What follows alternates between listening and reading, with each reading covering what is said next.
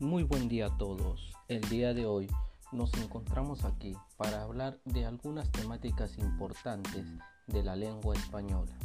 Específicamente, hablaremos acerca de las prácticas sociales del lenguaje y el enfoque pedagógico, los cuales son pilares en la asignatura de lengua materna española.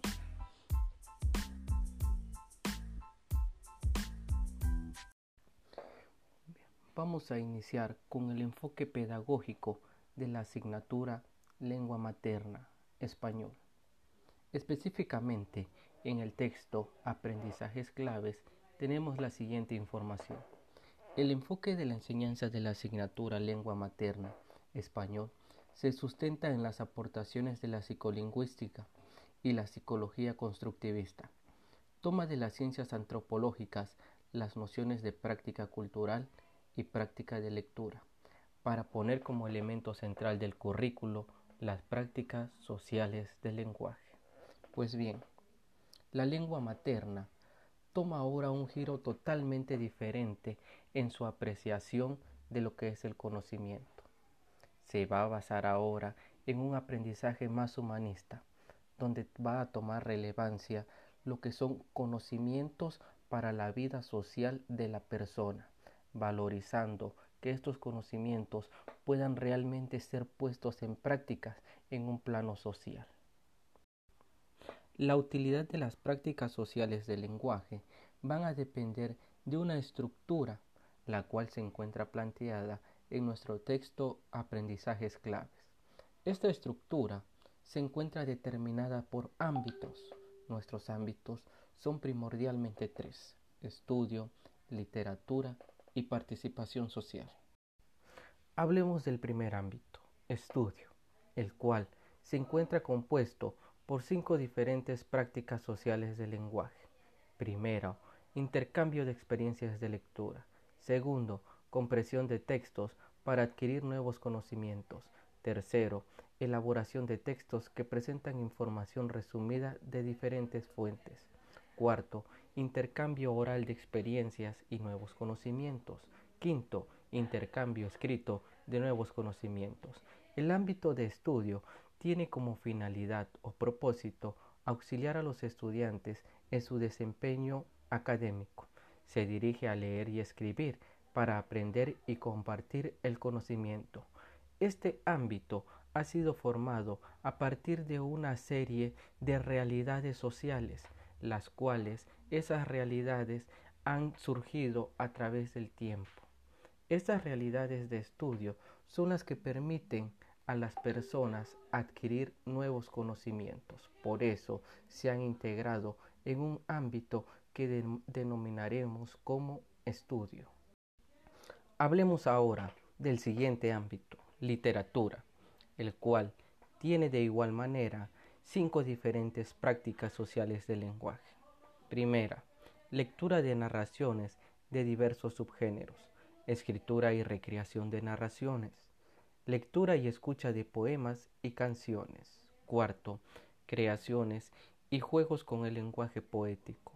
Quinto, lectura, escritura y escenificación de obras teatrales. Este ámbito se encuentra enfocado a que los estudiantes comprendan la intención creativa del lenguaje. Este ámbito ha sido recuperado a través de la necesidad de expresión que han tenido las personas a través del lenguaje escrito. El ámbito de literatura se enfoca a formar estudiantes capaces de apreciar la realidad de la cultura escrita de nuestra sociedad. Vamos ahora a hablar de uno de los ámbitos que mayor relación tiene con la realidad de los estudiantes, el ámbito de participación social, el cual tiene las siguientes prácticas sociales del lenguaje, producción e interpretación de textos para realizar trámites y gestionar servicios. 2. Producción e interpretación de instructivos y documentos que regulan la convivencia. 3. Análisis de los medios de comunicación. Cuarto, participación y difusión de información en la comunidad escolar. 5. Reconocimiento de la diversidad lingüística y cultural. El ámbito de participación social tiene como propósito general desarrollar y favorecer las maneras de participar en la construcción de la sociedad. En la educación secundaria se espera que los estudiantes aprendan a analizar la información generada por los medios de comunicación y se formen una opinión personal sobre ello. Este ámbito es sin duda el de mayor utilidad real en la sociedad, por lo cual su importancia es de las principales en la formación de todo estudiante. En el ámbito de participación social se espera que el estudiante logre desarrollar capacidades que le permitan utilizar el lenguaje de una manera eficaz en su vida cotidiana.